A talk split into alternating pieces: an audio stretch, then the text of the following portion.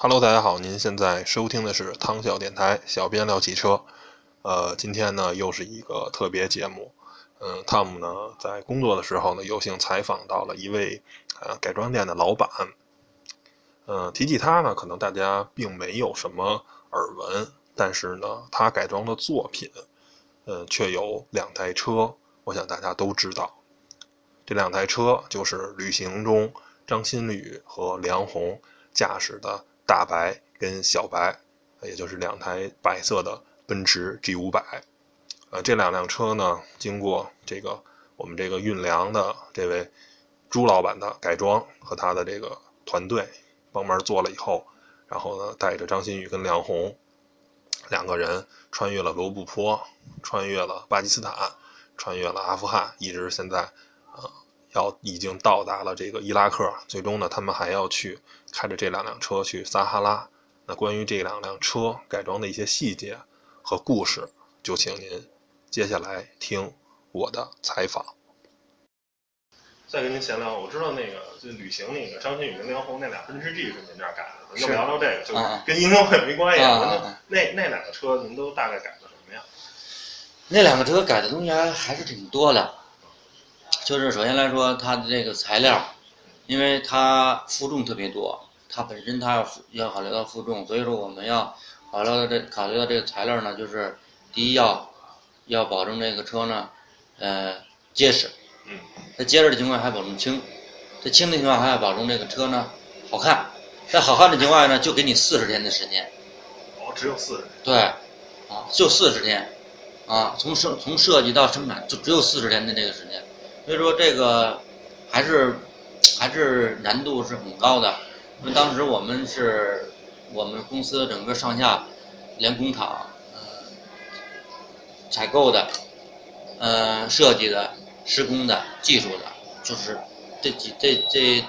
从后边吧，刚刚开始还没那么紧张，就是后边的那个十五天基本上都是二十四小时连轴转，就是为这样。对，嗯，二十四小时连轴转，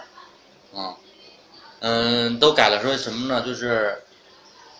嗯，加了防弹了，衬了那个。对它加了防弹。对防弹那块呢，是是是我找的朋友去做的外协，嗯，外协是顾哲镇一个专门做防弹的一个专家，他们去做的。而他们在去做的时候，也是协调了很多。防弹。国家对这块有限制。对啊，嗯，而且你时间太短了，搁他那时间也是这么长时间，而且那个防弹玻璃都是现做，啊，这块儿。然后这个到我我这块来说呢，就是还要考虑到他们那个，如果要是遇到这个恐怖分子的这个追击，他们要张馨予当时提出来是要给他十分钟的逃跑的时间。有烟是吧？对，那你就考虑到呢，就是有烟雾，然后还有这个这个铁钉，啊，所以这个东西呢，我们是那个呃把这个问题攻克的，是其他车没有的，啊，然后也要做实验，有的时候呢那烟。喷的慢了，或者喷的时间不够，或者那个喷完了马上就没了，啊，铁钉儿，呃，这这这扎不快，这些反正都都是一个问题吧。而且你这个线过热了还不行啊，时间太短嘛，等于就是，还包括拖车，拖车你要后面那拖车也对，拖车呢你还要考虑它的轴重啊，然后它装的是承载什么东西，还要考虑到这个防弹，还要考虑到油，还有风阻。啊，都你这这些东西呢，你都都都要去这个做做进去的。反正这个东西呢，本身不对于我来说不难，就难的就是时间太紧，就是对于我们来说就是时间的问题，就是太太紧了。从设计再给它没有这东西到给它出来，就是四十天的这个时间，这时间从设计到最后对试验完，保证没问题可以用。我们要求的这东西嘛，就是我跟我们工厂要的就是所有东西必须原创。啊，所有东西必须原创，就是独一无二，啊，自己的东西，啊，就包括保险杠啊，还有后杠啊。前的保险杠伸出来一块可以挂东西，挂拖车绳什么的。对，伸出来那东西呢，那是那个什么，他们他们的要求，他坐坐在前面要做设置吧，拍拍照的那种那个啊。防弹那块来说呢，也是，这在搁几年前根本都是实现不了，没有没有四个月都完成不了，啊。因为我们那个设备啊，包括人员呀、技术这块来说，还是还是比较过硬的。现在，他那个防弹大概能到什么级别？能对抗前 AK 四十七的那个级别？呃，前风挡能达到 AK 四十七，侧面能达到手枪。就对于一般的虎袭，基本上是比较有效抵御了。对，但是他呢是做成做了双双双的，前面是那个 AK 四七，后面呢里面呢是做的手机，不是那个那个手枪，然后呢它里面还有这个，里面还有这个，呃，防弹盾牌，啊，也就是说 AK 四七真的要是打了的话呢，哎也能够，也也能够起起到一定的这个保护保护作用，就是也就就能保护作用。啊真的要遇到恐怖恐怖恐怖袭击，他们都有那个防防弹的那个头盔啊、盾牌啊、背心儿啊，他那个那个东西啊、他们那其实现在要是能做这个级别的改装，全国也没几家能满足像张学友、连红他们这个综合起来的，反正还真得去。嗯。对，主要是对这个对这个车呀，这设计这个能人员很多，但是他对于这个车的这种理解的没有多少，因为我们是这么长时间，你考虑到你刹综合的，他那个路况太复杂了，对吧？他考虑到你综合的，包括我们细节到轮胎、轮毂、弹簧，我们都用最，因为你这个东西它非常的，它路况特别的复杂。你说，哎，他要在沙漠里头使，沙漠里还有还有拖车，然后呢，还他要去这个在公路上行驶，对吧所以呢，你这你这综合的东西，你不能说，哎，我们过去改车，我们能爬石头，能玩沙子就行了。你这个他那不行，他那都你都得要兼顾，啊，都得要兼顾。所以说，我们也找了一个侧重的一个点，啊，侧侧侧重点在哪块儿，给他去去去做，而且还能让他跑跑着有速度，啊，还要保证保证他的这个车不能坏。他们真是路况，他们就一直在爆胎，一直在脱销，这路况实在是太差了。是，那车主要是车重。车，他那车得增加了到多少公里？是不呃是，每辆车都增加了几百公里，快一吨了？对，不止，不止，不止，不止，不止，不止，车那个拖车就四吨，哦，拖车我知道是是很重，然后它本身那个 G 五百的重量又一增加了，吨对后后加上去的得一吨多。啊，后加后它后加那东西，你看那点东西你就你就知道了，再加上本身 G 的重量，他们这车都加起来得自重得三吨多，呃，那个再加上拖车的重量，你想想，太太沉了，太它那个太重了它没有没有用 AMG 版的那个改，是考虑涡轮增压不可靠，还是有什么要求？看他当时那个我看那个在节目中介绍说他没有用，不是有五点五普通的，跟那个 AMG 版五点五增压的，他没用增压，他说主要是考虑到油。油品。油品，因为他们去这个增压的话，还是嗯、比较挑剔的，就是对这个油品呢，这个这个这个这个这个这这这些东西呢，就是对于越野来说越简单越好，越简单越好，越多的电子的东西就是越越不好嗯，啊，啊可能有一个插头坏了，或者有个什么东西坏了，都会影响你的，啊，所以当时选择也就是选择一个就是最原始的，啊最简单的，因为它是真正的去越野嘛。对他这个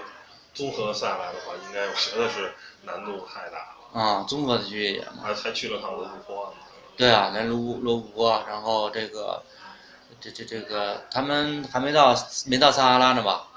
没到撒哈拉呢。没，呃，前两天看，反正应该还在那个伊拉克。伊拉克呢，现在没到撒哈拉呢，没到撒哈拉呢。他最终他最终的要把这车还要还要在撒哈拉撒哈拉沙漠开一千公里，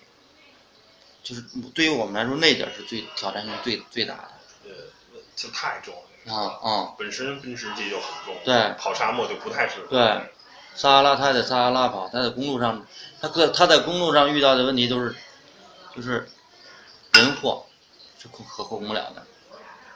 人祸，天灾这东西，这个你像他以前玩的就是就是这个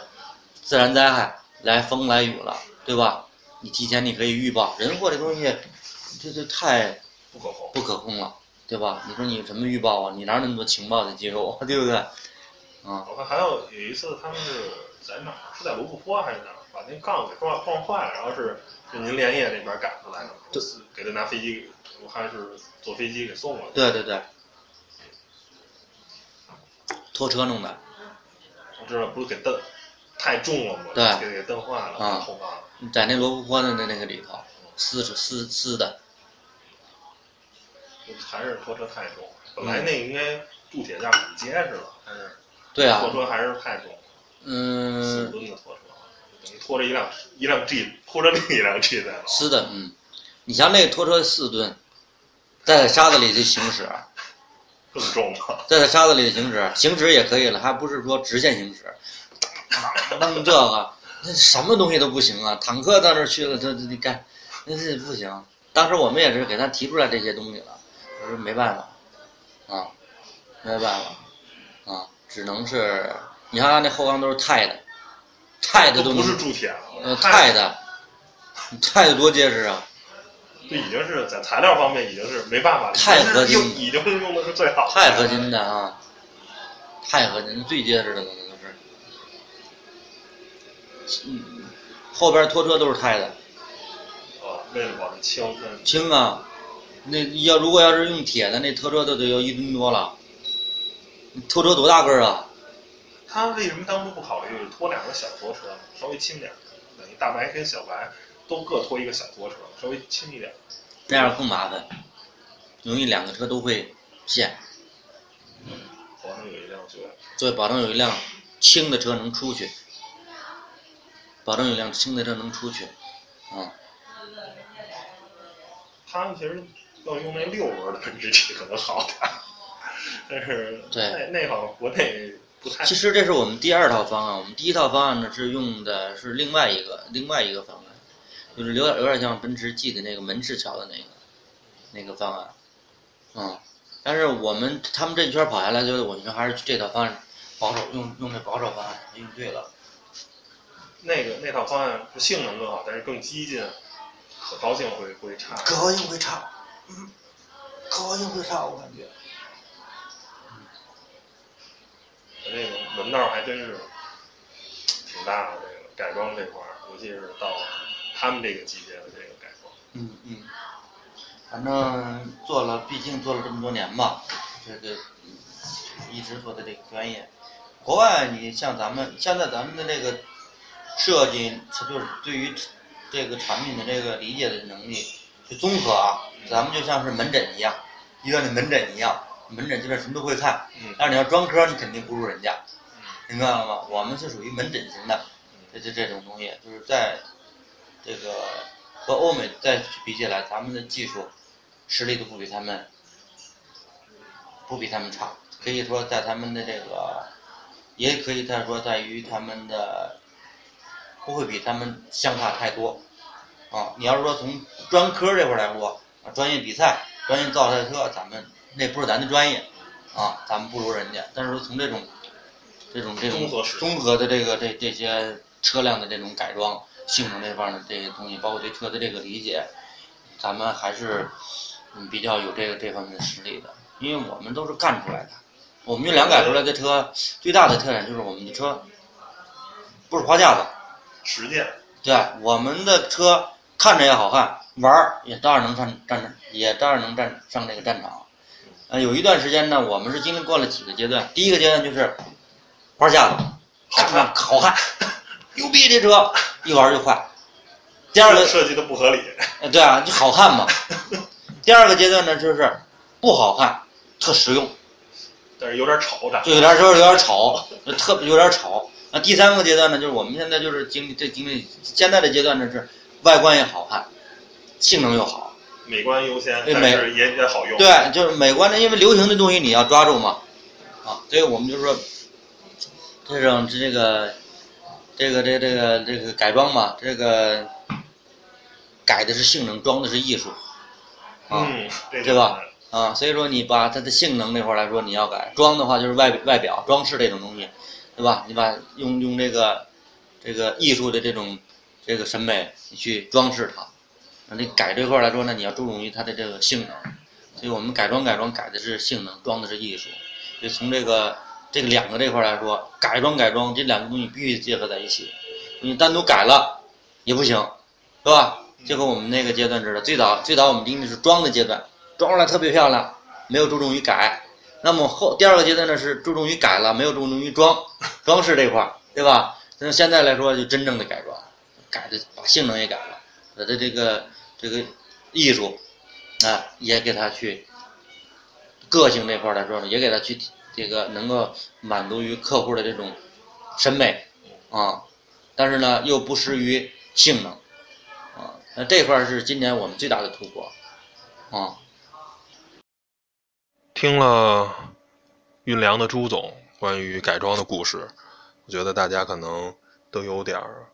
茅塞顿开，或者是大开眼界。呃，我们可能平时认为改装只是一个呃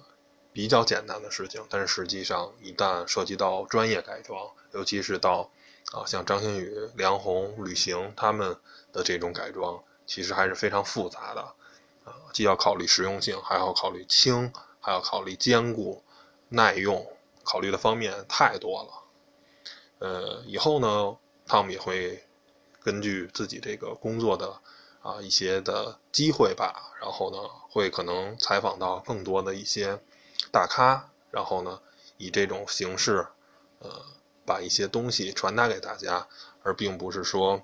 啊，我呀，或者墨轩呀、老许三个人一块坐着聊，我觉得我们三个人的能量是有限的，知识也是有限的，而只有采访到更多的人，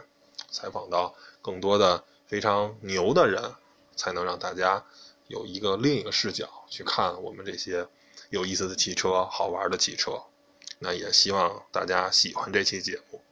呃，谢谢各位。那本期节目呢就到这儿，拜拜。